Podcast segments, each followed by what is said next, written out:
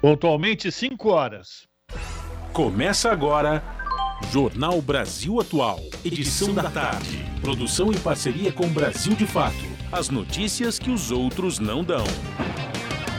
Movimentos populares, política, direitos humanos, economia, mundo do trabalho, cultura e prestação de serviço. Jornal Brasil Atual. Edição da tarde. Olá, hoje é terça-feira, dia 31 de maio. Eu sou Rafael Garcia, junto com Cosmo Silva, apresentando mais uma edição do Jornal Brasil Atual. E estas são as manchetes de hoje.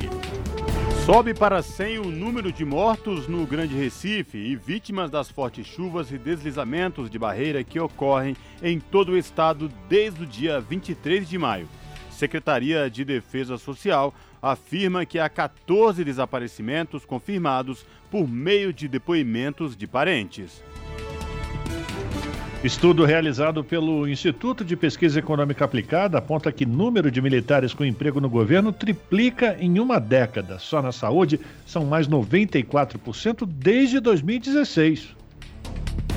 E pesquisa Datafolha revela que 7 em cada 10 brasileiros negam a ideia de que armas trazem mais segurança para a população e discordam da ideia de que é preciso facilitar o acesso de pessoas às armas. Em entrevista nesta terça-feira, Lula criticou a abordagem da Polícia Rodoviária Federal que levou à morte de Genivaldo de Jesus. Para o ex-presidente, a violência policial só acontece pela ausência do Estado. Presidente do, do, Tribunal Superior Eleitoral recebe relatório final da Comissão de Entidades que participaram do teste público de segurança do sistema eletrônico das eleições deste ano. De acordo com o relatório, o sistema da urna eletrônica continua íntegro e seguro. Denúncia de tortura de servidor da FUNAI a homens da terra indígena caritiana em Rondônia expõe ligações entre parlamentar aliado de Madeireiras e liderança indígena que é afetada por extração ilegal. E levantamento feito pela POSP, o Sindicato dos Professores de São Paulo, mostra que em pouco mais de duas semanas triplicou o número de casos de Covid-19 nas escolas estaduais. O Ministério da Saúde recomenda que reforço da vacina contra a Covid-19 em adolescentes entre 12 a 17 anos deve ser aplicado quatro meses após a segunda dose do imunizante. E famílias do MST realizam duas ocupações em áreas improdutivas na Bahia. Luta por reforma agrária e denúncia de violência no campo são os principais objetivos da ação. 5 horas 3 minutos, horário de Brasília. Participe do Jornal Brasil Atual Edição da Tarde por meio dos nossos canais nas redes sociais. facebook.com barra Rádio Brasil Atual Instagram, arroba Rádio Brasil Atual Twitter, arroba RA Brasil Atual, ou pelo WhatsApp, o número é 11 96893 7672. Você está ouvindo? Jornal Brasil Atual, edição da tarde. Uma parceria com Brasil de Fato. Na Rádio Brasil Atual. Tempo e temperatura. E o friozinho continua. A tarde dessa terça-feira aqui na capital paulista é de tempo totalmente nublado. Neste momento, os termômetros marcam 16 graus. Tem previsão de garoa agora no final da tarde, que se estende para o período da noite e madrugada. Chuva mesmo não vai ter.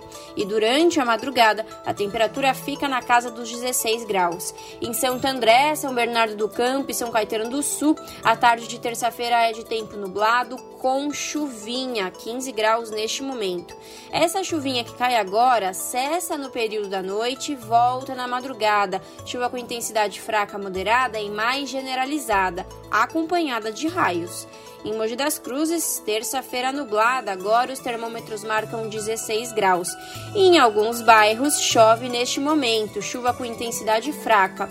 Durante o período da noite não tem chance de chuva, o ventinho fica mais gelado e é só na madrugada que as pancadas de chuva voltam em áreas localizadas, aquela chuva fraca a moderada.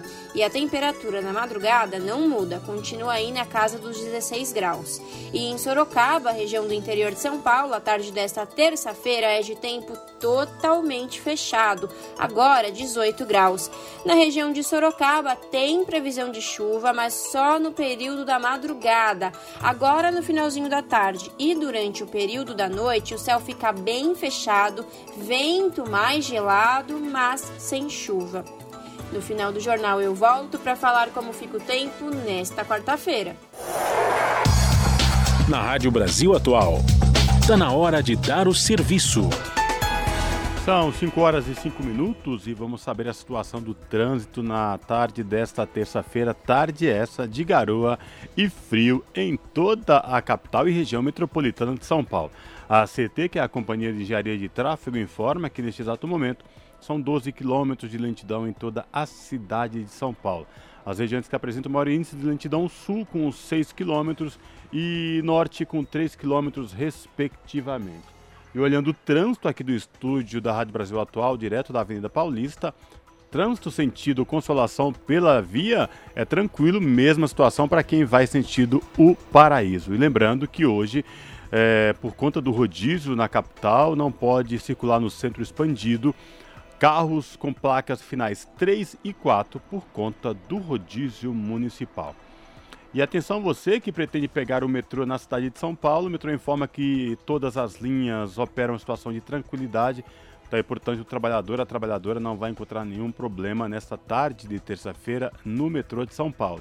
E esta mesma situação se repete com os trens da CPTM, que é a Companhia Paulista de Trens Metropolitanos. A CPTM informa que todas as linhas operam com situação de tranquilidade, inclusive os trens que circulam na região do ABC Paulista.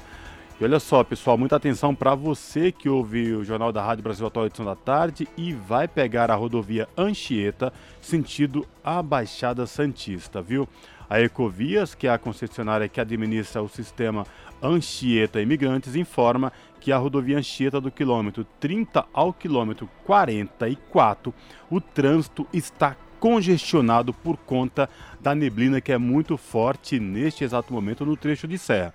Quem sobe da Baixada Santista rumo ao ABC e à capital, pela Anchieta, o trânsito é tranquilo sem nenhum problema.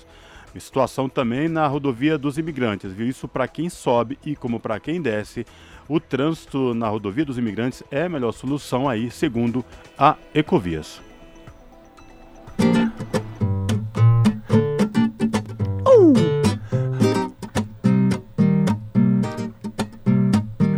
Rádio Brasil Atual 98,9. As músicas que as outras rádios não tocam, as notícias que as outras rádios não dão, aqui na Rádio Brasil Atual. Yeah. Você já fez a minha comida? Como tua boba? Botei, sim. Jornal Brasil Atual edição da tarde. 5 horas 8 minutos e sobe para 100 o número de mortos no Grande Recife, vítimas das fortes chuvas e deslizamentos de barreiras que ocorrem em todo o estado desde o dia 23 de maio. Por meio de nota, a Secretaria de Defesa Social disse que há 14 desaparecimentos confirmados. Outros dois na Vila dos Milagres são imprecisos, mas também são checados pelas equipes. As buscas pelos soterrados ocorrem em quatro áreas de deslizamento: na Vila dos Milagres, zona oeste do Recife, Jardim Monte Verde, limite entre Recife e Jaboatão, Curado 4 em Jaboatão e Areeiro em Camaragibe. A Agência Pernambucana de Águas e Clima informou que as chuvas reduziram de volume, mas devem continuar com intensidade moderada até sexta-feira, dia 3 de junho, no Grande Recife e também na Zona da Mata. A Defesa Civil de Pernambuco reforçou o alerta para alto risco de deslizamentos devido ao solo estar bastante encharcado. São 5 horas e 9 minutos e o União Brasil passa a considerar a candidatura do ex-juiz Sérgio Moro para o governo do estado de São Paulo. Atualmente, o partido integra a base de apoio do governador Rodrigo Garcia, do PSDB, que irá tentar a reeleição. O vice-presidente nacional do União Brasil, o deputado federal Júnior Bozella, comentou que a pré-candidatura de Luciano Bivar à presidência da República mudou o planejamento do partido para o pleito deste ano. Dessa forma, segundo Bozella, a legenda precisa aproveitar melhor os seus ativos e apostar nas candidaturas de puxadores de voto.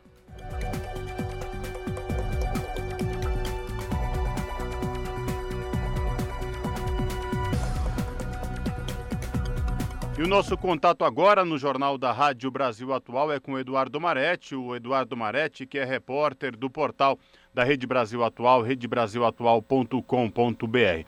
Olá, Maretti, prazer falar contigo, seja muito bem-vindo. Boa tarde, Cosmo. Um prazer falar contigo. Boa tarde, ouvinte. Quais destaques do portal da RBA você traz para os nossos ouvintes nesta terça-feira? Bom, Cosmo, é a da cargos né, na administração pública federal, né, com o governo Bolsonaro, mas não só, desde antes também. É, assim, tem o seguinte, a administração federal, ou seja, o governo, né, o executivo federal, né, é, nos últimos, desde 2016, né, desde a época em que tomou posse o, o presidente Michel Temer, né, de lá para cá, o Brasil é, viu a seguinte situação acontecer.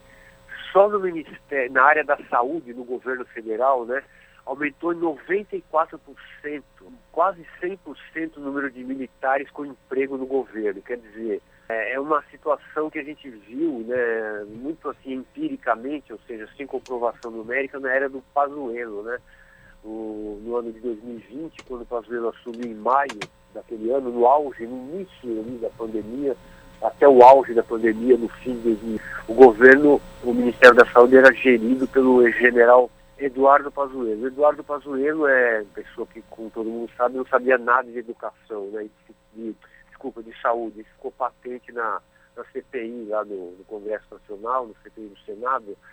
Mas a, o, acontece que, sabendo ou não de saúde, ele contratou muitos militares. Isso, esse estudo da PEA, né? PEA que mostra esses números, não só fez uma pesquisa é, levantando dados de várias de várias instituições, como ele também compilou dados do Tribunal de Contas da União, né? TCU, que ele mostra assim, que em 2016 havia 2 mil, quase 3 mil, no caso, é, quase 3 mil é, vagas preenchidas, mas 2.957 cargos né, de militares no governo, 2016. Isso em 2020 pulou para 6.157 militares no governo, ou seja, um aumento de 100% praticamente, 102% o número de militares exercendo alguma função civil na administração pública, né? É, agora, chama atenção, né, eu estava falando da saúde, que um grupo significativo é justamente na saúde. Tem, em 2020, 1.249 militares acumulando cargos, cargos civis na saúde do governo Bolsonaro. Então, quer dizer, isso mostra que não é, não é simplesmente as pessoas ah, falando sem as pessoas falam, não, mas cresceu muito o número de militares do governo. Isso não é chute. O IPEA está acabando de mostrar que são dados mesmo que foram inclusive compilados pelo TCU, né, Cosmo? Marete, e como você bem lembrou, essa questão da saúde, do Ministério da Saúde, de militares especificamente, o que, que foi a era Pazuello no Ministério da Saúde? Muita bateção de cabeça em um momento que o país precisou mais do Ministério da Saúde, do seu, do seu responsável direto, que é o ministro, no caso Eduardo Pazuello, de pandemia, e era só trapalhada em cima de trapalhada, o, o Marete. Não, então, Cosmo, você, você lembra daquela frase célebre que o Pazuello, às gargalhadas, falou ao lado do presidente, o chefe dele, o Bolsonaro? Falou, uns mandam, outros obedecem, né?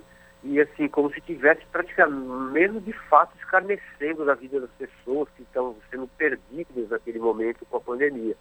E o, o, os dados, assim, aliás, a Fiocruz, né? Em 2020, oficialmente, morreram 195 mil pessoas de Covid no Brasil, 2020. Mas o, a, a Fundação Oswaldo Cruz, a Fiocruz, né, fez um levantamento né, apurando que esse número de, de mortes por Covid foi 18% maior, na verdade, do que o registrado oficialmente pelo governo tal, que foi, chegou a 230.400 óbitos, né, aproximadamente, 230 mil óbitos e 400 mil. 230.400, quer dizer, é, uma, é um, são muitas pessoas que perderam a vida, né, no Brasil, na época, é, existia essa, essa, esse debate sobre o que, que era ainda Covid. Depois o Pazuello foi, né, no, no ano seguinte, à CPI, e, e, ficou ali claro que ele não sabia nada de saúde, nada, nada de saúde, ele não sabia nem o que, que era um vírus, na verdade, né? Uma coisa absurda, mas naquele ano, com o Pazuello, morreram 230 mil pessoas de Covid no, Brasil, no ano de 2020, né? Nós já estamos em mais de 2022, né? são aproximadamente 660 mil pessoas que perderam a vida.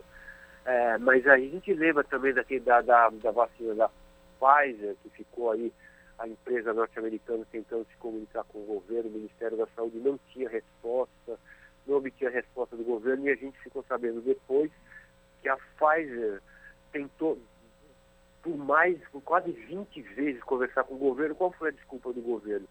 problemas no e-mail. Imagina, o Ministério teve problema no e-mail sobre. Ou seja, é uma, uma coisa absurda, mas tudo isso para voltar ao termo que você usou, a era Pazuello, né? Agora, o, mas assim, a militarização do governo federal é uma coisa muito notória do ponto de vista, assim, até você olha as, as, as solenidades, você olha a, a composição dos ministérios hoje, Ministério da Saúde tem muitos militares ali em cargos de primeiro e eh, segundo nível, né, como eles falam. A gente fica na expectativa de que os militares, assim, eles, eles da maneira como, da mesma maneira como entraram facilmente no governo, eles também né, se disponham a deixar os cargos assim que o governo for substituído, né? Esperamos que a eleição seja seja uma eleição limpa, livre né, e democrática do país e né, e os militares também que estão sendo muito bem tratados. Né, eu, eu, falei recentemente com o professor Manuel Domingos Neto, especialista em, em aspectos militares, em doutrinas militares, ele falou exatamente isso. Os militares no Brasil estão sendo muito bem tratados, e até por isso, né, parece que eles não estão muito preocupados né, com a imagem que está sendo formada né, deles dentro, dentro de um contexto histórico que eles estão sendo aí identificados com o governo como o Bolsonaro, né? Então está fazendo muito mal para a imagem deles. Agora a gente espera que, né, que a imagem de, a gente espera que essa essa coisa que o professor Domingos Neto, historiador, falou, eles estão mais preocupados assim, com o bônus do que com o ônus, né? Palavras do, do Manuel Domingos Neto, porque eles estão muito bem tratados aí no, no, no governo Bolsonaro. Espero que eles entendam que a população também precisa ser bem tratada, que a população está sendo tratada de uma maneira muito lamentável nesse país. Bom, eu reforço aí o convite para os nossos ouvintes aqui do Jornal da Rádio Brasil Atual, acessarem o portal da Rede Brasil Atual, redebrasilatual.com.br e conferir na íntegra esta reportagem do Eduardo Marete. Marete, obrigado mais uma vez por falar com nossos ouvintes aqui no Jornal da Rádio Brasil Atual. Se cuide, espero falar contigo em uma próxima oportunidade, viu? Abraço. Um abraço, Cosme, um abraço aos ouvintes. Falamos aqui com o Eduardo Marete, no Jornal Brasil Atual. São 5 horas e 18 minutos e a pesquisa do Instituto Datafolha, divulgada hoje, aponta que 7 em cada 10 brasileiros negam a ideia de que armas trazem mais segurança para a população. Questionado se a sociedade brasileira seria mais segura se as pessoas andassem armadas para se proteger da violência, 72% dos entrevistados discordam dessa afirmação. Os que concordam com a ideia são 26%. O percentual que discorda da afirmação é maior entre mulheres, pessoas que se autodeclaram pretas e com menor faixa de renda, de até dois salários mínimos. Entre os que concordam com a ideia estão os entrevistados do sexo masculino da região norte e com renda familiar de mais de 10 salários mínimos. O Datafolha também aponta que 71% dos entrevistados discordam da ideia de que é preciso facilitar o acesso de pessoas às armas, enquanto 28% concordam com o pensamento e apenas 1% não soube responder. São 5 horas e 19 minutos. Empresas públicas estão no centro do debate da pré-campanha presidencial deste ano. Eleições de 2022 devem definir privatização ou preservação de estatais. Confira na reportagem com Douglas Matos. O aumento do combustível, da conta de luz e a falta de recursos para as políticas públicas colocaram as empresas estatais no centro do debate eleitoral. Afinal de contas, para resolver esses problemas, seria melhor vender as companhias controladas pelo governo. Os dois pré-candidatos à presidência que lideram com folga as pesquisas de intenção de voto já demonstraram ter visões opostas sobre o assunto. E a disputa entre eles deve definir o futuro das estatais. Se reeleito, Bolsonaro deve encaminhar a venda dos Correios, do SERPRO, Serviço Federal de Processamento de Dados, e até da Petrobras. Já se Lula voltar, esses projetos devem ser paralisados. Neste ano, o atual presidente conseguiu destravar a privatização da Eletrobras, aprovou a operação no TCU, Tribunal de Contas da União, e prometeu concluir a venda do controle da empresa no próximo dia 13. Segundo o governo, a conta de luz, que já subiu até 24% neste ano, tende a cair com a operação. O Coletivo Nacional dos Eletricitários, por outro lado, prevê mais aumentos. Em participação no Fórum Econômico Mundial, o ministro Guedes afirmou que se Bolsonaro for reeleito, a Petrobras será sim privatizada. Para ele, a entrega da maior estatal brasileira à iniciativa privada também reduziria o preço da gasolina e do diesel, que já subiram mais de 150% desde que Bolsonaro chegou à presidência. Mas, de acordo com a FUP, a Federação Única dos Petroleiros, deve ocorrer exatamente o contrário. Os funcionários dos Correios também temem a privatização da empresa. Numa eventual reeleição, Bolsonaro poderia reativar a discussão sobre o futuro da estatal, segundo economistas ouvidos pelo Brasil de Fato, como Juliane Furno, economista-chefe do Instituto para a Reforma das Relações entre Estado e Empresa. Então é muito possível, olhando esse cenário, que no futuro governo Bolsonaro, se ele existir, empresas como a Petrobras, mas especialmente Correios é, e outras empresas que não entraram no rol de privatização nesse primeiro mandato, entrem na pauta. André Roncaglia, economista e professor da Universidade Federal de São Paulo, concorda que a pauta de privatizações tende a ganhar força num eventual segundo governo Bolsonaro. Para ele, a promessa de venda de estatais serve inclusive como forma de atrair apoio de setores interessados nessas operações para a campanha. Então, eu acho que há uma tentativa de deixar muito claro que um eventual segundo mandato vai avançar e está se tornando, na minha visão, uma moeda de troca. Né? Uma promessa de campanha que ela é uma promessa crível, né? porque o governo vem de fato tentando avançar nessas medidas e eu acho que ele está tentando estabelecer uma plataforma de aglutinação, de votação e principalmente de apoio das classes mais endinheiradas e a partir delas fazer uma ressonância sobre as classes mais populares no sentido de apoiar essa medida com base na ideia de que essas estatais encarecem o produto final, elas não oferecem a qualidade que o povo merece. O ex-presidente Lula já afirmou ser contra a privatização da Eletrobras. No Twitter, ele já afirmou que foi o controle do governo sobre a companhia que possibilitou que ele atuasse no programa Luz para Todos, criado justamente durante o seu governo para levar energia elétrica a áreas até então não atendidas pelas concessionárias. Lula também já disse ser opositor à privatização da Petrobras. Para o petista, por ser uma estatal, a Petrobras poderia baixar o preço dos combustíveis vendidos no país Hoje a empresa vende gasolina e diesel a preços baseados no mercado internacional vinculado ao dólar. Isso, segundo a própria Petrobras, elevou os valores no Brasil. Lula também já disse ser contra a privatização dos Correios e do Banco do Brasil. Paulo Guedes, por outro lado, já defendeu a privatização do BB e de partes da Caixa Econômica Federal. Além de Lula, o pré-candidato a presidente Ciro Gomes, do PDT, terceiro colocado nas pesquisas, e outros pré-candidatos de partidos de esquerda são contra a privatização dessas companhias. De São Paulo, da Rádio Brasil de Fato, com reportagem de Vinícius Kochinski. Locução: Douglas Matos. 5 horas e 24 minutos, o diretor executivo da Polícia Rodoviária Federal, Jean Coelho, segundo na hierarquia da corporação, e o diretor de inteligência, Alain da Mota Rebelo, deixaram suas funções. As portarias assinadas pelo ministro-chefe da Casa Civil, Ciro Nogueira, foram publicadas hoje no Diário Oficial. Não há informação sobre o motivo das demissões, mas elas ocorrem seis dias depois da morte de Genivaldo de Jesus, após uma abordagem de agentes da PRF em Ubaúba, no interior do Sergipe. Ele morreu depois de ter sido colocado na parte de trás do carro, que se transformou numa espécie de câmara de gás pelos policiais. O assunto foi parar no Congresso Nacional. Um projeto pede que o Estado brasileiro pague uma pensão especial vitalícia a Maria Fabiana dos Santos, que é a viúva, e também uma pensão temporária a Enzo de Jesus dos Santos, que é filho de Genivaldo. Os agentes envolvidos na abordagem a Genivaldo admitiram o uso do spray e gás lacrimogênio dentro da viatura e foram afastados das funções. Tanto a Polícia Federal como a Polícia Rodoviária Federal abriram investigação sobre o caso após o pedido do Ministério Público. São 5 horas e 25 minutos.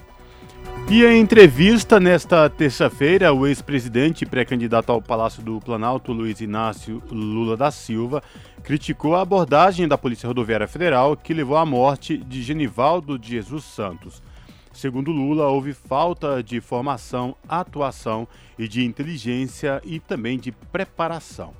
Lula também foi questionado sobre a operação policial na Vila Cruzeiro, no complexo da Penha, zona norte da cidade do Rio de Janeiro, que deixou ao menos 23 mortos e resultou na maior chacina do ano, segundo o Instituto Fogo Cruzado.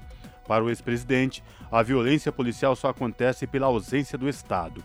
Por sua vez, Bolsonaro chegou a afirmar que a PRF teria abatido um marginal, ao se referir a Genivaldo. Bolsonaro também chegou a parabenizar os agentes envolvidos na segunda chacina policial, mais letal por neutralizar, segundo ele, pelo menos 20 marginais ligados ao narcotráfico em confronto, escreveu ele, sem quaisquer provas. Pelo menos 11 dos 23 mortos não tinham processos criminais, segundo reportagem do Estado de São Paulo. E nesta terça-feira, o Teatro Tuca, aqui em São Paulo, recebe o espetáculo Querido Lula, Cartas do Povo Brasileiro. O evento marca o lançamento do livro Querido Lula, Cartas a um Presidente na Prisão, que foi organizado por Mauad Chirio e publicado pela Boitempo Editorial. A apresentação, assim como o livro, tem como roteiro as correspondências que brasileiros de todo o país e também do exterior enviaram ao presidente no ano e meio em que esteve detido em Curitiba.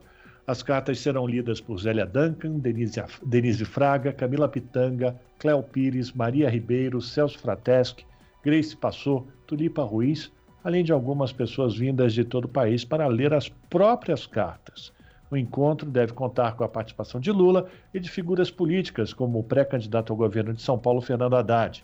O evento ocorre daqui a pouco, a partir das sete da noite, no Teatro Tuca, que fica na rua Monte Alegre, 1024. São 5 horas e 28 minutos.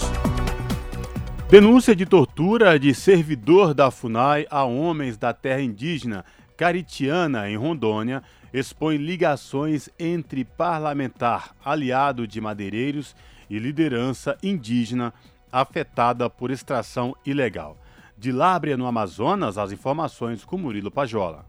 O Ministério Público Federal de Rondônia investiga uma denúncia de tortura supostamente cometida em maio do ano passado contra indígenas em Porto Velho, capital de Rondônia, um dos polos de extração ilegal de madeira no país. A investigação foi tornada pública no domingo, dia 29, pelo site Metrópolis. Uma carta assinada por 92 indígenas afirma que os atos de violência teriam sido praticados por um servidor da FUNAI e policiais militares ambientais.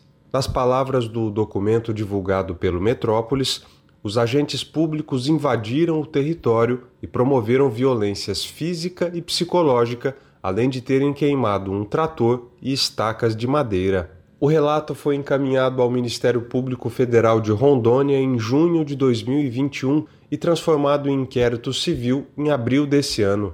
Nos últimos cinco anos, órgãos ambientais e forças de segurança, junto com a FUNAI, tem feito operações de fiscalização no território caritiana, alvo frequente de extração e comércio ilegal de madeira desde a década de 90. O servidor da FUNAI citado na denúncia, Hércules Silva Schiave, disse que foi à terra indígena naquela noite para participar de uma dessas operações. Ao Ministério Público, o servidor de carreira classificou as alegações como calúnia e afirmou que elas são uma forma de retaliação ao combate aos crimes ambientais. A denúncia foi feita pelo presidente da Associação do Povo Indígena Caritiana, Cledson Pitana Caritiana. Em uma rede social, Caritiana diz ser, desde 2019, assistente técnico do deputado estadual de Rondônia, José Eurípedes Clemente, do MDB, mais conhecido como Lebrão. O portal da Transparência informa que Caritiana trabalhava, na verdade, na Comissão dos Direitos Humanos e Cidadania do Legislativo Estadual. Na biografia disponível no site da Assembleia Legislativa de Rondônia, Lebrão descreve ter entrado na política pelas mãos da influente comunidade madeireira da região de Porto Velho. Apoiador do governador bolsonarista Marcos Rocha, do PSL, ele cumpre o terceiro mandato como parlamentar no estado. Lebrão já foi empresário do ramo madeireiro e atuou no transporte da madeira extraída de uma das regiões mais desmatadas da floresta amazônica. Ele saiu do seu estado natal, São Paulo, para se fixar em Rondônia em 1998, quando abriu uma serraria. No ano passado, uma gravação em vídeo divulgada pela Polícia Federal mostrou o deputado recebendo propina e colocando o dinheiro em um saco de lixo. Segundo as investigações, a quantia teria sido repassada por empresas que prestavam serviço de coleta e tratamento de resíduos sólidos em cidades rondonenses. A filha do deputado, Gislaine Clemente, do MDB, e o irmão, Pedro Amarildo Clemente, também tiveram seus nomes envolvidos em escândalos recentes.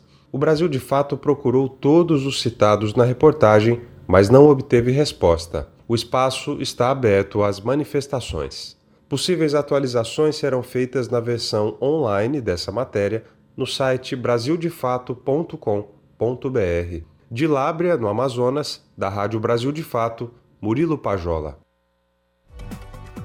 5 horas 31 minutos e o lançamento da pesquisa Data Senado Equidade de Gênero na Política 2022 foi feito durante um seminário Mais Mulheres na Política e um terço das mulheres candidatas ouvidas pelo levantamento afirmaram já ter sido discriminadas no ambiente político em razão do seu gênero. As informações com a repórter Regina Pinheiro.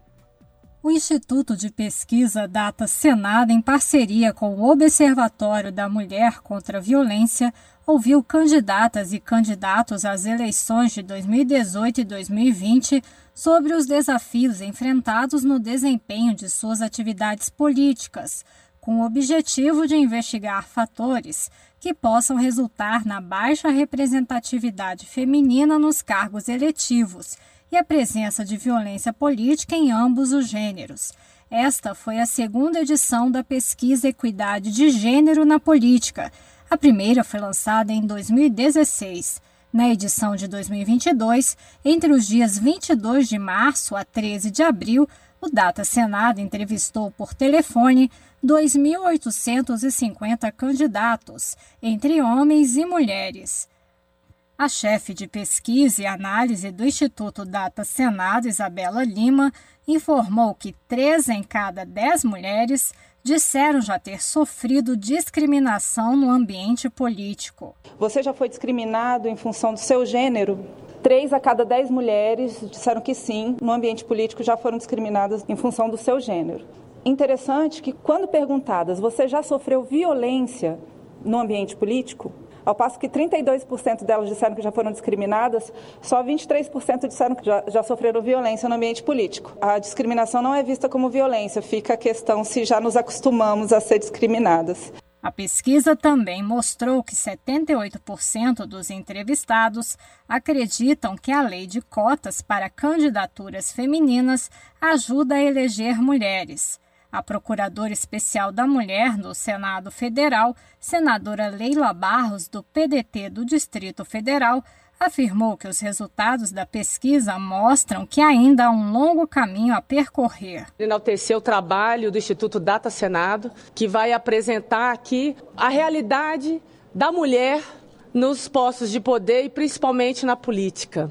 Né? É um cenário que todos vocês vão perceber que nós avançamos, mas temos um, um longo caminho ainda a percorrer. O presidente do Senado, Rodrigo Pacheco, lamentou que a representatividade das mulheres na política ainda seja baixa. As mulheres representam cerca de 51% da população brasileira. Segundo dados do TSE, elas somam 53% do eleitorado. No entanto, ocupam hoje somente 15% das cadeiras da Câmara dos Deputados e 13% das cadeiras do Senado Federal. Isso, evidentemente, tem que mudar. É uma subrepresentação quantitativa não apenas injusta, mas que tem consequências indesejáveis para o país. O relatório completo da pesquisa está disponível no endereço eletrônico www.senado.leg.br barra datasenado. Da Rádio Senado, Regina Pinheiro. São 5 horas e 35 minutos e o presidente do Tribunal Superior Eleitoral, ministro Edson Fachin, recebeu o relatório final da comissão de entidades que participaram do teste público de segurança do sistema eletrônico das eleições deste ano. As informações com a repórter Beatriz Arcoverde. O teste é um procedimento de praxe realizado desde 2009. De acordo com o relatório, o sistema da urna eletrônica continua íntegro e seguro. O documento é assinado pelos dez membros da comissão composta por representantes da Polícia Federal, do Ministério Público Federal, da Ordem dos Advogados do Brasil, do Congresso Nacional e do Tribunal de Contas da União, além de membros das áreas acadêmica e científica. No teste de segurança, o TSE, órgão responsável pelas eleições, convidou investigadores de diversas instituições para executar 29 planos de ataque aos equipamentos da urna eletrônica. Em novembro do ano passado, dos 29 ataques, cinco obtiveram êxito, mas nenhum deles conseguiu atacar o software responsável pelo funcionamento da urna e o aplicativo referente ao armazenamento do nome dos eleitores e dos candidatos. Após a primeira fase, o TSE reuniu seus técnicos para buscar soluções para os problemas encontrados pelos investigadores e apresentá-los no início deste mês, na segunda fase do teste. Segundo o tribunal, os investigadores repetiram os ataques feitos, mas não tiveram sucesso, porque todas as cinco vulnerabilidades foram corrigidas. Com informações da Agência Brasil, Beatriz Arcoverde, da Rádio Agência Nacional. 5 horas e 37 minutos e no Dia Mundial Sem Tabaco, este dia 31 de maio, a Organização Mundial da Saúde chama a atenção para os danos causados pelo cigarro ao meio ambiente. Segundo o estudo Tabaco Envenenando Nosso Planeta, a pegada de carbono da cadeia de produção do cigarro equivale a um quinto do CO2 que é produzido pela indústria aérea anualmente. Informações com Nara Lacerda. A OMS, Organização Mundial da Saúde, apresentou dados sobre os impactos da indústria do cigarro ao meio ambiente, além das mais de 8 milhões de mortes causadas todos os anos no mundo. A entidade divulgou nesta terça-feira, Dia Mundial Sem Tabaco, informações sobre a pegada de carbono da cadeia formada pela produção, processamento e transporte do produto. De acordo com a OMS, ela equivale a um quinto do CO2 produzido pela indústria aérea comercial anualmente. No total, a cadeia do tabaco representa todos os anos 600 milhões de árvores, 200 mil hectares de terra, 22 bilhões de toneladas de água e 84 milhões de toneladas de gás carbônico emitidos. Produtos como cigarros, tabaco sem fumaça e cigarros eletrônicos também contribuem para o aumento de outras formas de poluição. Filtros contêm microplásticos e compõem a segunda maior fonte de poluentes desse tipo em todo o mundo. A entidade destaca que, apesar do marketing da indústria do tabaco, não há evidências de que os filtros amenizem os malefícios causados pelo cigarro à saúde. Para a OMS, os formuladores de políticas públicas devem considerar a proibição dos filtros para proteger a saúde pública e o meio ambiente. Por meio de relatório, a organização alerta ainda que os custos de limpeza da poluição causada pelos produtos do tabaco recaem sobre contribuintes e não sobre a indústria que causa o problema. No Brasil, esse custo supera os 200 milhões de dólares. Como exemplos, o documento aponta França, Espanha, além de cidades como São Francisco, na Califórnia, que estão elaborando políticas seguindo o princípio do chamado poluidor paga. De formas distintas, essas nações implementaram com sucesso legislações que tornam a indústria do tabaco responsável por limpar a poluição que cria. A OMS orienta que países e cidades adotem medidas semelhantes e também pede que sejam criadas linhas de apoio para que produtores de tabaco possam mudar para culturas sustentáveis. Ainda de acordo com a entidade, é preciso elevar impostos sobre o tabaco e aumentar a oferta de serviços de apoio a pessoas que querem abandonar a dependência do cigarro. De São Paulo, da Rádio Brasil de Fato, com informações da Agência ONU e OMS, Nara Lacerda. São 5 horas e 40 minutos. E de acordo com o um levantamento feito pelo Sindicato dos Professores do Ensino Oficial do Estado de São Paulo, que é a POSP, em pouco mais de duas semanas, o número de casos de Covid-19 nas escolas estaduais triplicou. São 362 casos confirmados entre professores, alunos e demais funcionários das escolas, e os números só vêm aumentando. Confira mais detalhes na reportagem de Larissa Bora. O número de casos de pessoas contaminadas pelo coronavírus voltou a crescer em vários estados brasileiros. Em São Paulo, segundo dados da Secretaria da Saúde, nas últimas duas semanas houve um aumento de 60% no número de novas internações por Covid-19. Este exponencial aumento tem gerado preocupação entre os professores. Levantamento parcial feito pela APOESP, Sindicato dos Professores do Ensino Oficial do Estado de São Paulo, mostra que entre os dias 11 de maio até ontem, dia 30, foram contabilizadas 55 escolas estaduais com 362 casos entre professores, funcionários e alunos que foram afastados por estarem com Covid-19. Leandro Alves Oliveira, secretário-geral da APOESP, comenta que o sindicato tem feito um monitoramento dos casos de Covid desde fevereiro desse ano, quando as aulas voltaram totalmente presenciais e que os casos vêm crescendo desde então. A POSP fez um levantamento, aliás, ela tem feito desde o começo da pandemia um levantamento, um estudo de tudo que tem acontecido nas escolas, mesmo porque nós temos uma capilaridade muito grande em todo o estado de São Paulo, né? Então a gente tem, consegue receber informações de todos os cantos do estado com relação à pandemia. Né? Em todas as etapas, a gente fez campanhas, a gente lutou pela vacinação dos professores, dos estudantes, e a gente sempre está nessa acompanhando. Agora, dentro das unidades escolares, essa retirada das máscaras, a gente sabe como é o contato dos estudantes, dos jovens, das crianças, e isso, é, a transmissão é muito mais rápida, muito mais fácil. E a gente tem percebido já no começo desse ano para cá, de fevereiro para cá, quando começou as aulas, o aumento gradativo desse do, do aumento de Covid entre estudantes, entre é, professores e também os funcionários de escola. Ana Lima, professora e coordenadora da APOESP, subsede Osasco, comenta que na região já subiu para 14 o número de escolas com casos confirmados de contaminação por coronavírus.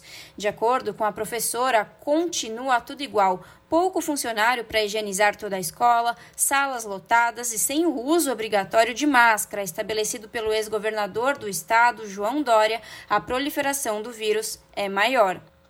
Ó, continua tudo muito igual com agravantes. Então, assim, a primeira coisa é a higienização dos espaços. Então, as escolas têm, em média, um ou dois funcionários por período para limpar uma escola, com 15, 17 salas de aula, mais sala de professor, mais banheiro do aluno, banheiro do professor, sala da direção. Então, assim, não há higienização. Esse é um, é um dos fatores principais, não há higienização dos espaços. E salas extremamente lotadas. O ensino médio funciona com 45 alunos por sala de aula, o ensino fundamental com 40 alunos por sala de aula. De acordo com Ana Lima, muitos alunos estão com apenas uma dose da vacina ou pior, sem nenhuma dose. Ainda há, como relata a professora, um jogo de empurra-empurra sobre a responsabilidade de fechar ou não as escolas quando aumentarem os casos casos de contaminação. O governo, em fevereiro, em janeiro, ele pegou o comprovante de vacinação de funcionários e professores e disse que em abril pegaria o comprovante dos alunos para dar tempo dos pais se ajeitarem. Só que esse comprovante não foi pedido e há muitos alunos que tomaram uma dose e até não tomaram a vacina. Muita gente com ciclo de vacinação incompleto entre os alunos. A prefeitura fez uma instrução normativa na sexta-feira, no final da tarde, dando algumas orientações e dizendo da obrigatoriedade do uso da máscara. Então, como não é legislação, a gente vai orientar, vai cobrar, vai pedir. Hoje eu já parei na sala, já expliquei o que, que era vigilância sanitária, só que você não tem legislação para essa cobrança. Quem fecha a escola em caso de excesso de contaminação é a vigilância, só que na instrução a vigilância diz que quem fecha é a escola. Então, assim, tá um jogo de empurra. Este comportamento de apenas afastar o professor, funcionário ou aluno das aulas está sendo realizado em todas as escolas estaduais, avalia Leandro Alves Oliveira, secretário-geral da APOESP. Leandro comenta que, a partir deste aumento expressivo no número de contaminados dentro das escolas, o sindicato pressionará a Secretaria de Educação do Estado e as prefeituras. Agora, eu não sei se é uma, uma indicação das diretorias de ensino da Secretaria Estadual de Educação de não estar tá divulgando.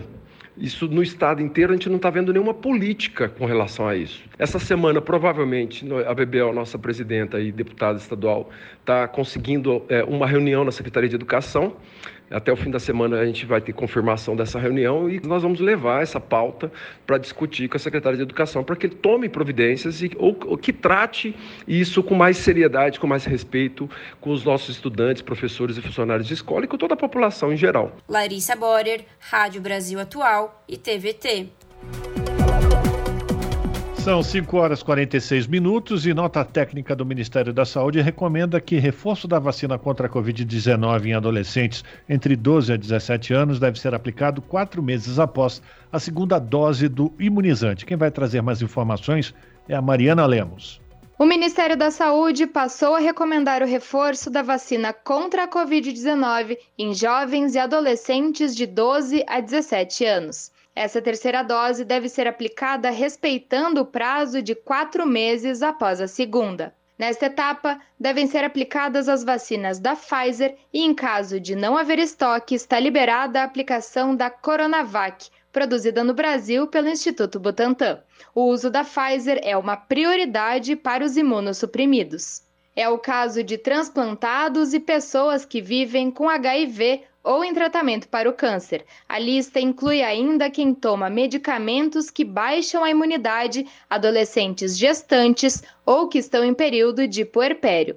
Para tomar a dose de reforço, o jovem menor de idade precisa estar acompanhado ou levar uma autorização por escrito assinada por um dos responsáveis. Além disso, é necessário ter em mãos um documento oficial com foto ou o cartão do SUS e o cartão de imunização contra a Covid-19.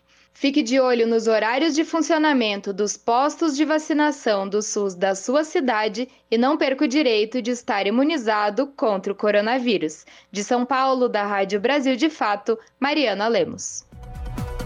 5 horas e 48 minutos e agora no Jornal Brasil Atual a gente vai conversar com a jornalista Luana Ibelli, que apresenta daqui a pouquinho, 8 da noite, no canal do Brasil de Fato, no YouTube e também aqui na TVT, canal 44.1 digital, o programa Caminhos para o Mundo, que vai destacar hoje o futuro da Covid-19 e saúde popular.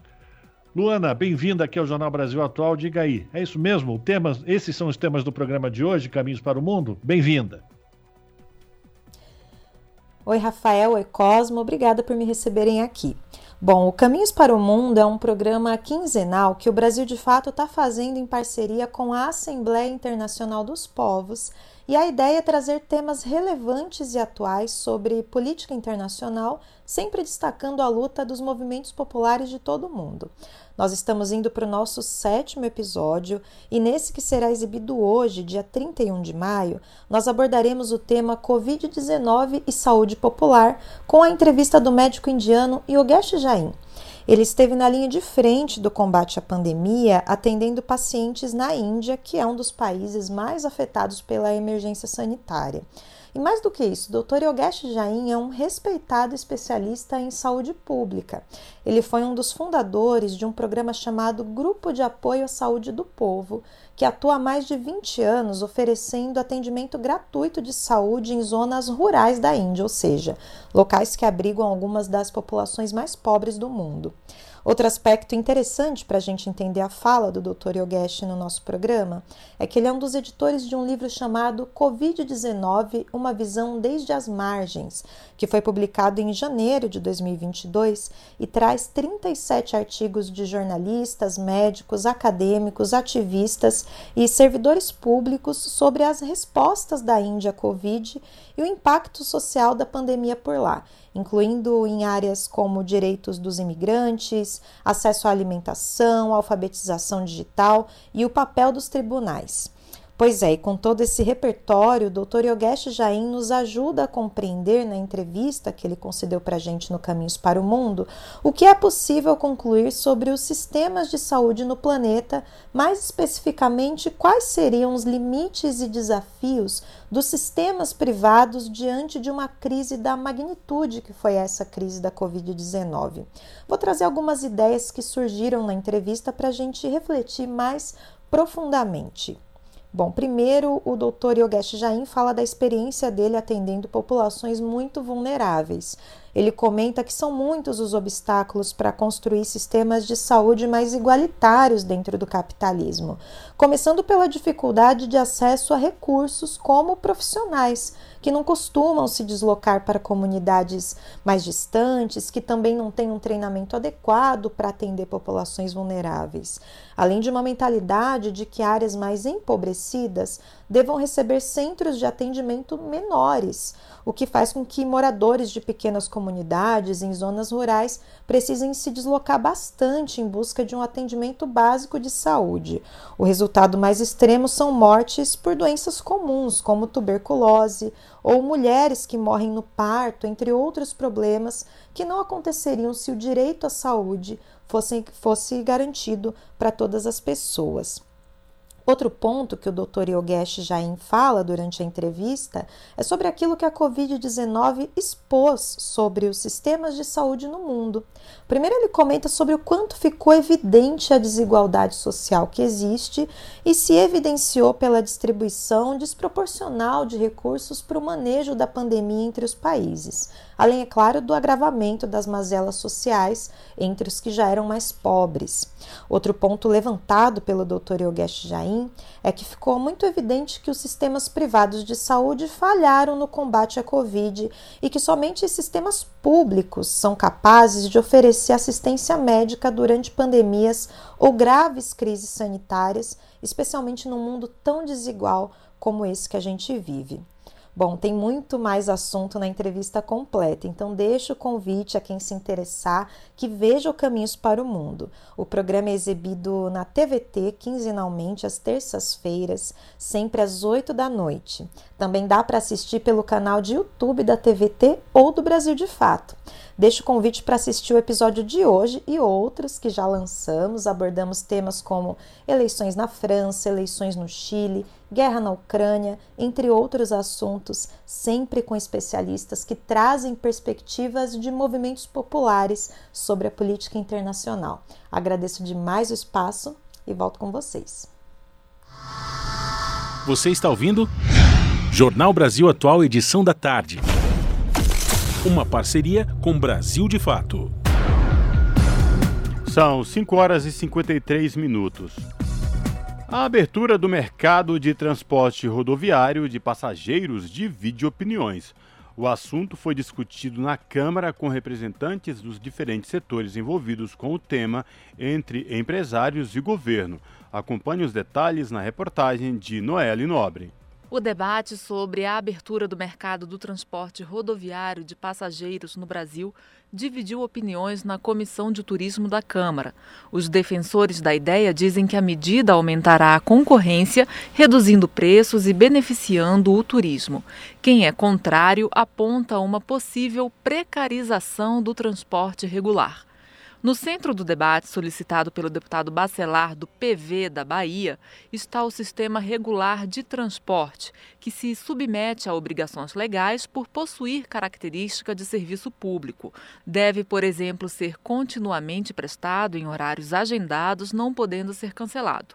Do outro lado, o fretamento que se pretende igualar ao transporte regular, mas não possui a obrigatoriedade de oferecer o serviço a qualquer custo e a qualquer tempo. Cláudia Viegas, da LCA Consultores, apontou na audiência os efeitos socioeconômicos da abertura de mercado, em um momento de declínio no número de passageiros. Segundo ela, a frota ociosa de empresas de fretamento poderia prestar outros serviços à sociedade. A gente tem aí cerca de 49 milhões de assentos que são considerados ociosos, portanto, no que vem aí de empresas de fretamento.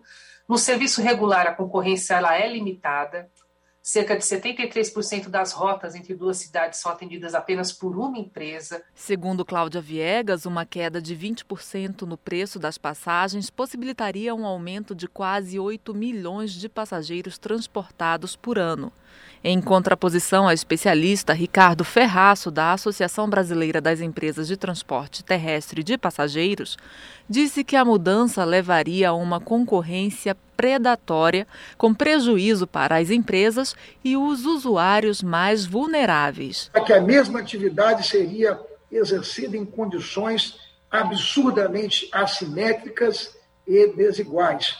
De um lado, pelas empresas delegatárias do serviço público, que deve observar todas as imposições constitucionais e legais que satisfaçam a garantia do acesso universal e contínuo ao serviço público, como regularidade, continuidade, conforto, modicidade tarifária, gratuidade, descontos, frequência mínima, mesmo em rotas que não sejam economicamente rentáveis e etc. De outro, por empresas de aplicativos e suas empresas parceiras, que operariam o mesmo serviço e para a mesma população, sem observar o ônus imposto pelo Estado brasileiro no meio termo, Ricardo Antunes, da ANTT, Agência Nacional de Transportes Terrestres, observou que a abertura do mercado do transporte rodoviário de passageiros já está se dando, mas recomendou cuidado e muito debate do assunto antes de qualquer alteração na legislação vigente. Se a gente coloca isso por meio de uma lei encerrando essa questão do circuito fechado, igualando o fretamento ao transporte regular. Qual seria a motivação para as empresas de transporte regulares continuarem a prestar seus serviços? É mais fácil o empresário regular parar de prestar o seu serviço e passar a prestar o serviço em um sistema que tem um custo menor. Por sua vez, Débora Gonçalves, do Ministério do Turismo, destacou a importância do turismo de proximidade, em que se conseguem transportar milhares de turistas de uma cidade para outra em fretamentos e excursões, mas também observou que é preciso haver muito debate para se chegar a um consenso. Da Rádio Câmara de Brasília, Noelle Nobre. Jornal Brasil Atual, edição da tarde, agora são 5 horas e 58 minutos. A Comissão de Constituição e Justiça do Senado Federal adiou novamente a votação do relatório da proposta de emenda à Constituição que trata da reforma tributária. Na reunião que estava agendada para esta terça-feira, não houve acordo entre os senadores da comissão e o colegiado não atingiu o quórum suficiente. A PEC, a proposta de emenda à Constituição, tramita há dois anos na casa, lá no Senado. É a quinta vez, quinta vez que o colegiado posterga a análise da proposta. Esse relatório, gente, já recebeu 252 emendas, das quais 68 foram acatadas total ou parcialmente. A principal resistência à proposta no momento vem dos prefeitos, que defendem a manutenção da autonomia municipal da gestão do Imposto sobre Serviços, o nosso conhecido ISS. Os prefeitos alegam que vão perder a arrecadação com a unificação tributária. Pluralidade de ideias e a informação confiável nunca foram tão necessárias. Você que gosta do conteúdo jornalístico produzido pela Rádio Brasil Atual e pela TVT tem uma missão muito importante: dar o seu apoio para que nossa voz continue cada vez mais forte. Jornalismo independente, com responsabilidade com a notícia e com a democracia, só é possível com a participação e o apoio popular. Acesse o site catarse.me/tvt faça a sua assinatura e nos ajude com sua contribuição. Rádio Brasil Atual e TVT. Compromisso com a notícia. Compromisso com você. Salve, salve família, firmeza total. Aqui quem fala é o Dexter, sensacional. Eu também estou plugado, sintonizado na Rádio Brasil Atual, 98.9 FM. Pontualmente, 18 horas. Rádio Brasil Atual. Para sugestões e comentários, entre em contato conosco por e-mail redação@jornalbrasilatual.com.br ou WhatsApp DDD 11 96893 7672. Acompanhe a nossa programação também pelo site redebrasilatual.com.br.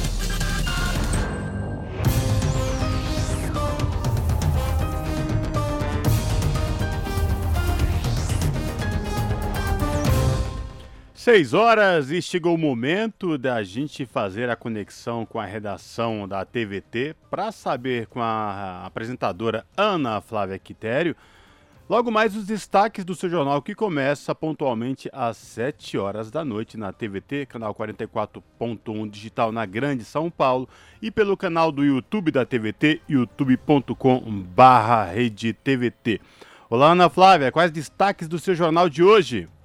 Olá, Cosmo e Rafa, uma excelente noite a vocês e a todos os ouvintes da Rádio Brasil Atual. E vamos de notícias, vamos de destaques aqui do seu jornal da edição desta terça. Bom, vamos falar sobre a proposta de emenda à Constituição, a 206, que defende que as instituições públicas de ensino superior passem a cobrar mensalidade e que só estude de graça quem não tiver recursos para pagar. A justificativa é de que as mensalidades ajudariam no custeio das despesas da universidade. Mas entidades estudantis e organizações em defesa do ensino alertam que a medida acaba com o direito à educação e que a obrigação de investimento é do governo federal. Outro assunto: servidores públicos federais realizaram hoje um ato lá em Brasília, um ato nacional em Brasília, por reajuste de 19,99%. Até agora, o governo Bolsonaro desprezou todas as formas de diálogo com a categoria. E a pressa é grande, já que o prazo para conseguir a reposição neste ano vai até 4 de julho, por causa das eleições. E para encerrar, a Federação dos Trabalhadores do Ramo Químico, de, do Ramo Químicos, desculpa, do Estado de São Paulo, a FETKIM, fez um levantamento que mostra o desmonte do INSS, Instituto Nacional de Seguro Social, em 2010, no governo Lula, para quem não sabe, o INSS tinha quase 40 mil servidores. Já em 2020, com Bolsonaro, esse número caiu pela metade. Vocês acompanham essas e outras reportagens completas daqui a pouco, pontualmente às 7 da noite, comigo no seu jornal. Bom programa, Rafa e Cosmo. Beijão grande para todo mundo. Eu aguardo vocês. Até lá! Jornal Brasil Atual, edição da tarde. Uma parceria com Brasil de Fato. 6 horas 3 minutos e o presidente da Comissão de Fiscalização, Controle e Defesa do Consumidor do Senado criticou a Agência Nacional de Saúde Suplementar. Segundo ele, a ANS, a ANS só representa os interesses das operadoras de planos de saúde. Na última semana, a agência aprovou um aumento de 15,5% em planos de saúde individuais, o maior já registrado. Quem vai trazer mais informações é o repórter Pedro Pincer. Os planos de saúde individuais ou familiares poderão subir até 15,5% este ano. O percentual máximo de reajuste que poderá ser aplicado às mensalidades foi fixado pela Agência Nacional de Saúde Suplementar, ANS, e a decisão foi publicada no Diário Oficial da União da última sexta-feira. É o maior percentual de reajuste já aprovado pela agência, superando os 13,57% de 2016, de acordo com dados da série histórica da ANS, iniciada em 2000. O reajuste será aplicado aos planos médico-hospitalares com aniversário no período de maio de 2022 a abril de 2023, contratados a partir de janeiro de 99 ou que foram adaptados à nova legislação. Em 2021, foi determinado um reajuste negativo de menos 8,19% nos planos de saúde individuais em razão da queda provocada pela pandemia no uso de serviços médicos com adiamento de procedimentos como cirurgias e exames. O reajuste anual anual é calculado com base nas variações das despesas com atendimento aos beneficiários, intensidade de utilização dos planos pelos clientes e inflação medida pelo Índice de Preços ao Consumidor Amplo, o IPCA. O presidente da Comissão de Fiscalização, Controle e Defesa do Consumidor, senador Regufe, do União do Distrito Federal, diz que a ANS não prioriza os usuários e atende aos interesses das operadoras de planos de saúde. Agora, eu só lamento porque a ANS, ela só age no sentido de defender as operadoras de planos de saúde. É inacreditável a gente ter um órgão que é pago com dinheiro do contribuinte brasileiro, que é pago com dinheiro público e que só age para defender interesses comerciais das operadoras de planos de saúde. Agora, a Agência Nacional de Saúde Suplementar tinha que mudar o nome. Ela deveria deixar de ser Agência Nacional de Saúde Suplementar para virar Agência em Defesa dos Planos de Saúde. Porque é esse o papel que a ANS faz.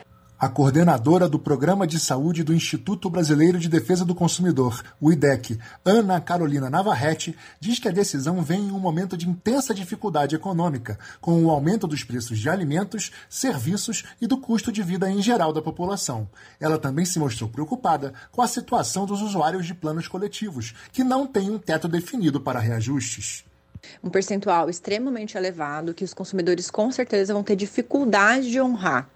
O problema é que o cenário para quem tem plano de saúde individual é muito negativo. A ANS deveria ter levado em consideração para autorização desse reajuste também o fato de que os dois últimos anos foram anos de intensa economia e lucratividade para as operadoras de planos de saúde de um lado, só que de corrosão do poder de compra para o consumidor de outro. Seria importante também que a agência adotasse medidas para regular plano coletivo, para limitar os valores das mensalidades nesses planos também. Para a Associação Brasileira de Planos de Saúde, a oscilação de 2021 para baixo e de 2022 para cima são efeitos da transferência das despesas médicas por conta do período de isolamento para o combate da pandemia. O senador Randolph Rodrigues, da Rede do Amapá, apresentou um projeto de lei que suspende os reajustes anuais dos preços de medicamentos e dos planos e seguros privados de assistência à saúde para o ano de 2022. Da Rádio Senado, Pedro Pincer. Custo de vida, emprego e desemprego, cesta básica, tarifas públicas, salário mínimo. Agora, na Brasil Atual, a análise do DIEESE. No Jornal Brasil Atual, a participação de Victor Pagani, que é supervisor do escritório do DIEESE aqui em São Paulo. O Victor faz avaliação dos resultados de uma pesquisa realizada por uma consultoria, indicando que os brasileiros desejam uma semana de quatro dias de trabalho. Sua avaliação dos resultados dessa pesquisa é com você, Victor. A reivindicação da redução da jornada de trabalho é uma reivindicação histórica do movimento sindical no mundo todo. Nós temos duas datas que são lembradas no mundo todo, que são o 1 de maio e o dia 8 de março, né, que fazem referência a lutas relacionadas à disputa do tempo do trabalho, Então, é uma reivindicação histórica, inclusive contida na pauta da classe trabalhadora, que foi aprovada na Conclat, né, aqui no Brasil, em São Paulo, no mês passado. Lá consta né, a, redução da jornada de trabalho semanal de 44 horas para 40 horas. Isso porque, desde a Constituição de 88, quando a jornada semanal de trabalho foi reduzida de 48 horas para 44 horas, nós não tivemos mais nenhuma alteração legislativa, mas nenhum tipo de redução de jornada de trabalho e sabemos que de lá para cá houve muitos ganhos de produtividade. A produtividade avançou e as tecnologias também avançaram. As condições para que a gente possa trabalhar menos, né, para que todos tenham trabalho, são presentes né, e, e possibilitariam a abertura desse debate, dessa negociação para a implementação de uma jornada de trabalho menor, pode ser a de 40 horas semanais, ou essas experiências que têm surgido em alguns países mais desenvolvidos, como a semana de quatro dias, que tem surgido nos países mais desenvolvidos, mas que já estão também sendo objeto de estudo e de atenção aqui no Brasil. Né? Então, setores como o setor financeiro, a categoria bancária, já começa a estudar e é, avaliar a possibilidade de pautar essa questão nas futuras negociações coletivas. Os dados da PNAD demonstram que a gente tem um mercado de trabalho no Brasil muito heterogêneo, né? e muito desigual. Então, nós temos um mercado de trabalho com extremos. Né? De um lado, muitos desempregados e muitos trabalhadores com uma jornada de trabalho insuficiente para o seu sustento, sustento da sua família, e do outro lado, um grupo expressivo de trabalhadores com jornada muito extensa, né? jornadas além das 44 horas semanais, às vezes além das 48 horas semanais. Fazer essa redução da jornada para 40 horas semanais, fazer outras reduções, outros arranjos de distribuição dessa jornada durante a semana por meio da negociação coletiva seria uma forma de tentar equilibrar né, esse mercado de trabalho, possibilitando que todos trabalhem, que a gente tenha uma jornada média reduzida, mas para que todos possam trabalhar. Ou até a gente não tenha uma redução da jornada média, mas que a gente limite esse extremo da jornada é, acima do estabelecido em lei das 44 horas semanais, para que com isso a gente gere novos postos de trabalho. Esse foi Victor Pagani, que é supervisor do escritório do DIEES em São Paulo, aqui no jornal Brasil Atual. São 6 horas e 11 minutos. Motoristas de todo o Brasil terão um novo modelo de carteira nacional de habilitação a partir desta quarta-feira, quando fizerem a renovação do documento ou forem habilitados pela primeira vez. Entre as novidades, o novo documento permitirá que o condutor peça a impressão de nome social e filiação afetiva se desejar.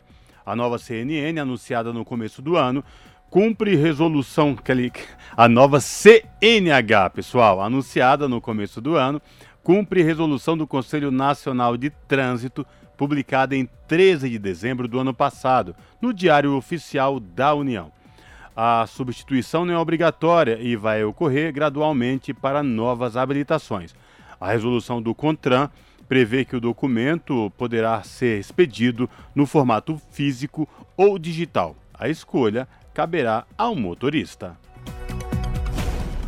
Você está ouvindo? Jornal Brasil Atual, edição da tarde. Uma parceria com Brasil de Fato. São 18 horas 13 minutos. Organizações cobram o governo de Jair Bolsonaro por regularização na distribuição de vacinas BCG que previnem contra a tuberculose e são aplicadas em crianças recém-nascidas. Quem traz as informações é o repórter Rodrigo Gomes. Documento produzido pelas Sociedades Brasileiras de Pediatria, de Imunizações e outras quatro organizações de saúde alertam para o imenso risco que a falta de vacinas contra a tuberculose pode trazer.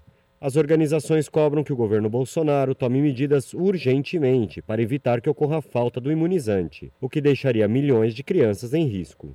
Na última semana, o Ministério da Saúde informou às secretarias estaduais que a quantidade de vacinas BCG usadas na prevenção à tuberculose, disponibilizadas por mês, será reduzida em mais de 50% e pediu que os governos racionem os imunizantes. Neste ano, a cobertura da vacinação contra a tuberculose está em apenas 41% do necessário. Nos anos de 2021 e 2020, a cobertura foi de apenas 68% e 74%, respectivamente, o que deixa milhões de crianças suscetíveis a uma doença que pode matar.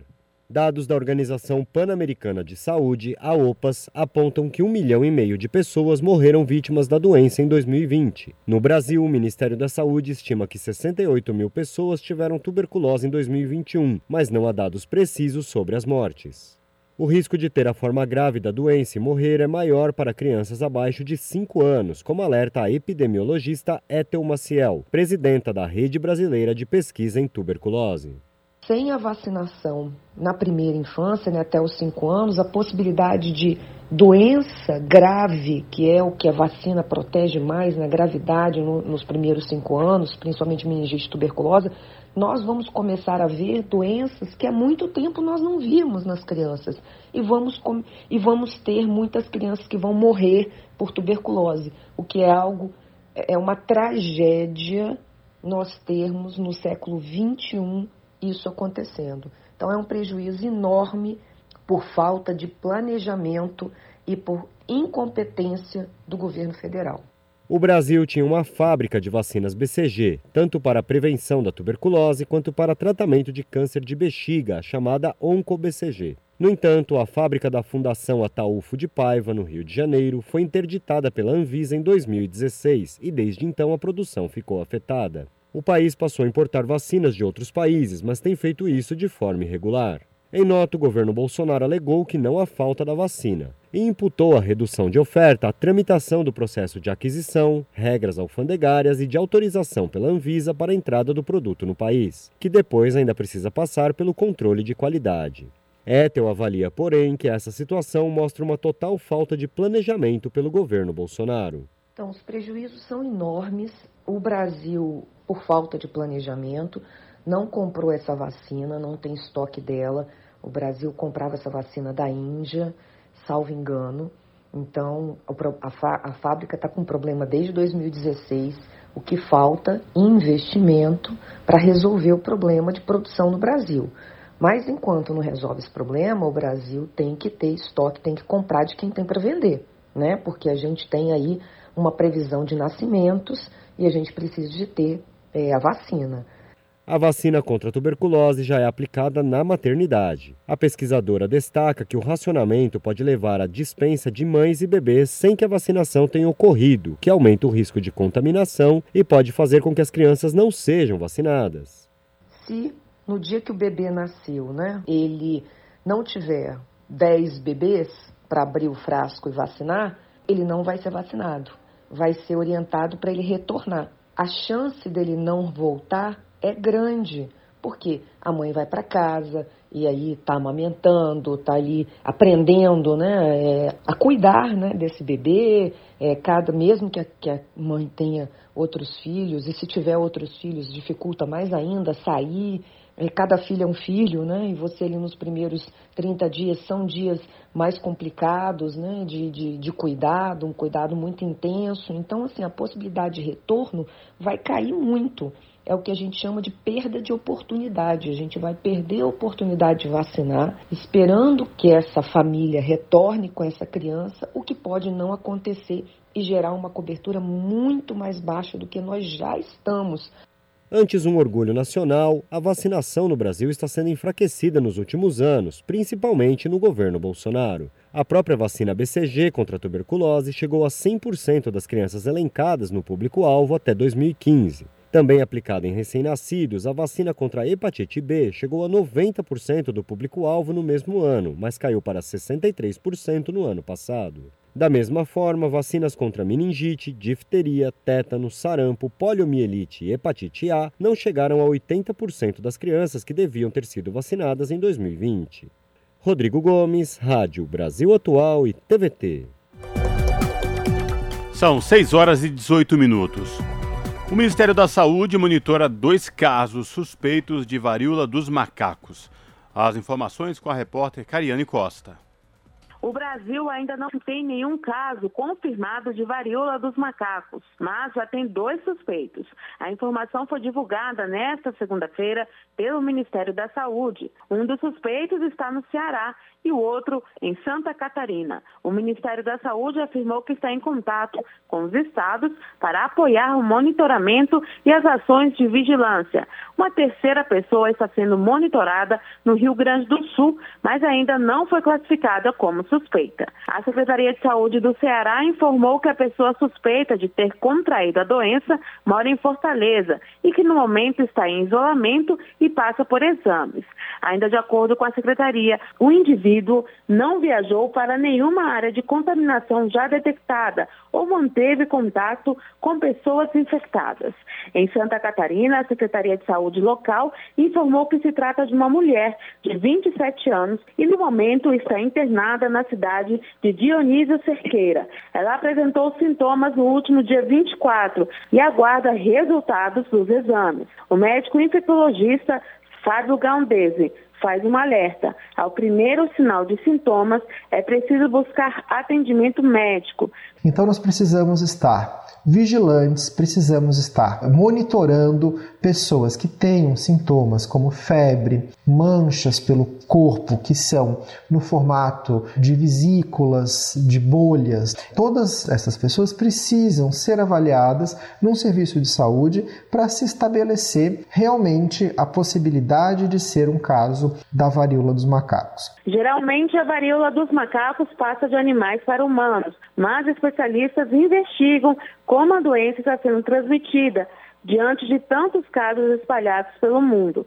De acordo com a Organização Mundial da Saúde, cerca de 250 casos de varíola dos macacos foram confirmados no mundo, em cerca de 20 países que não têm a doença como endêmica. Nenhuma morte foi registrada até o momento. O Ministério da Ciência, Tecnologia e Inovações criou um grupo técnico temporário para acompanhar os desdobramentos da possível chegada do vírus no Brasil. Da Rádio Nacional em Brasília, Cariane Costa. As notícias que os outros não dão. Jornal Brasil Atual. Edição da tarde. Uma parceria com Brasil de Fato. 6 horas 21 minutos e famílias do Movimento dos Trabalhadores Rurais Sem Terra realizam duas ocupações em áreas improdutivas na Bahia. Luta por reforma agrária e denúncia da violência no campo são os principais objetivos dessa ação. E quem traz as informações é Murilo Pajola. Famílias do MST, o Movimento dos Trabalhadores Rurais Sem Terra, realizaram duas ocupações em áreas improdutivas na Bahia no fim de semana. O ato é uma forma de denunciar a violência sofrida no campo e cobrar a efetivação da reforma agrária no Estado. Uma das ocupações foi realizada no sábado, dia 28, quando 178 famílias reocuparam a fazenda Mata Verde, em Guaratinga, no extremo sul baiano, após um despejo ocorrido na última quarta-feira, dia 24. Na ocasião, a Polícia Militar, acompanhada de representantes do Poder Judiciário local, entregaram uma liminar obrigando a reintegração. As famílias despejadas se alojaram na beira da estrada do Córrego do Ouro, localizada a 3 quilômetros da área anteriormente ocupada. Além dos problemas para se alojar fora da fazenda Mata Verde, as famílias relataram que passaram a sofrer com a ameaça de pistoleiros na beira da estrada. Outra ocupação neste final de semana em território baiano foi realizada na madrugada do domingo, no município de São Sebastião do Passe. O local ocupado foi a estação experimental da CEPLAC, cerca de 80 famílias deram continuidade ao processo de denúncia de abandono da área. De acordo com os acampados, o lugar está abandonado há mais de 20 anos. não cumprindo sua função social. Nas palavras da direção do MST Bahia, as ocupações deste fim de semana são resultado da conjuntura desastrosa pela qual passa o país com a volta da fome, falta de terra, teto e renda para trabalhadoras e trabalhadores. De Lábrea, no Amazonas, da Rádio Brasil de Fato, com informações da redação em Salvador, locução Murilo Pajola. Te aproxega, vivente. Comece agora o Alimento é Saúde.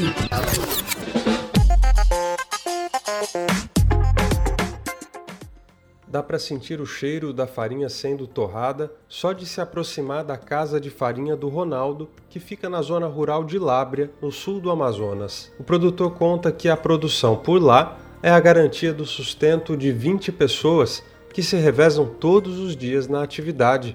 Rapaz, nós se criamos já na roça, já desde de novo, que nós trabalhamos já de agricultura.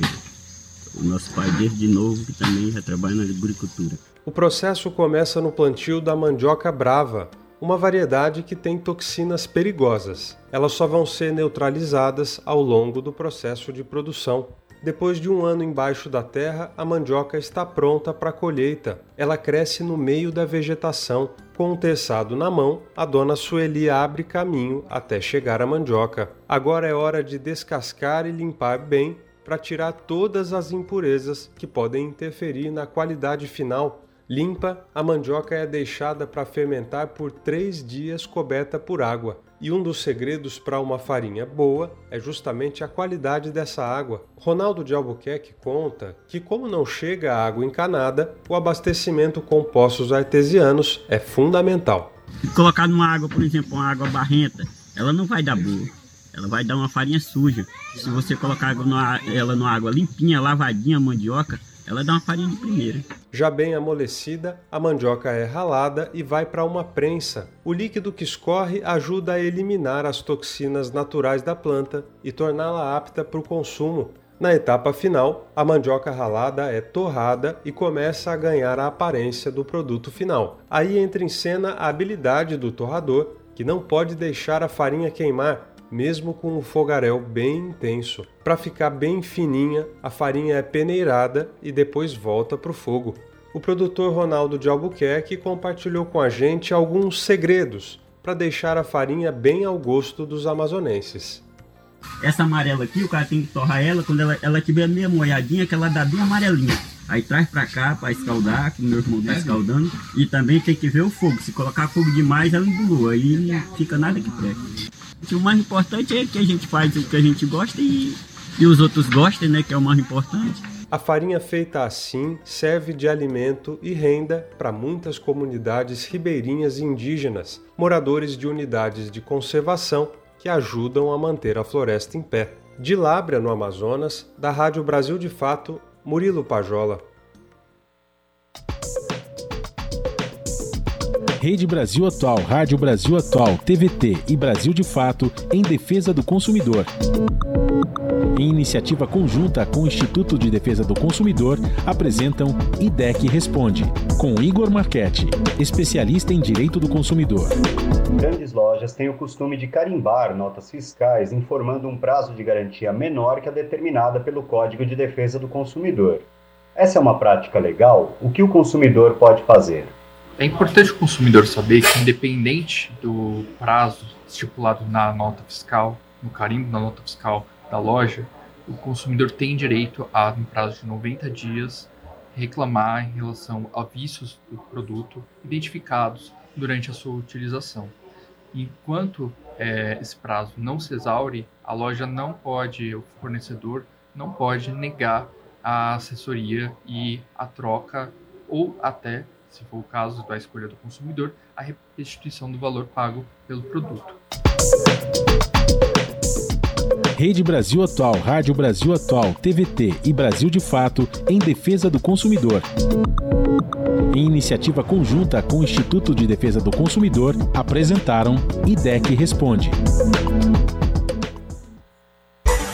Na Rádio Brasil Atual, tempo e temperatura. Capital paulista, quarta-feira ainda será nublada, com previsão de chuva durante todo o dia. Aquela chuva com intensidade moderada que vai e volta. A temperatura também continua mais baixa, máxima de 22 graus e mínima de 16 graus. Nas regiões de Santo André, São Bernardo do Campo e São Caetano do Sul, a quarta-feira também será de tempo fechado e chuvoso. Chuva com intensidade fraca a moderada durante todo dia, com máxima de 21 graus e mínima de 14 graus. A quarta-feira na região de Mogi das Cruzes será totalmente nublada. Tem previsão de chuva, mas é uma chuva fraca e mais isolada, ou seja, não é todo mundo que vai ver essa chuva, com temperatura máxima de 22 graus e mínima de 15 graus. E na região de Sorocaba, interior de São Paulo, a quarta-feira também será de chuva. O tempo fica mais nublado, a temperatura não dispara e a previsão é de chuva com intensidade fraca a moderada durante todo o dia. Aquelas pancadas de chuva que vão e voltam, com temperatura máxima de 24 graus e mínima de 16 graus. Larissa Borer, Rádio Brasil Atual. Muito bom. E a gente termina aqui mais uma edição do Jornal Brasil Atual, que teve trabalhos técnicos dele, Fábio Balbini. Na produção, a Juliana Almeida e a Letícia Holanda. Na apresentação, Cosmo Silva e este que vos fala, Rafael Garcia. Você fica agora com o papo com o Zé Trajano a partir das sete da noite. Tem o seu jornal pelo canal 44.1 Digital, canal da TVT, sinal aberto para toda a região metropolitana de São Paulo. Na sequência, o Central do Brasil. Gente, volta amanhã a partir das 5 da tarde com mais uma edição do Jornal Brasil Atual. A todos um bom final de terça-feira. Se cuidem. Até lá!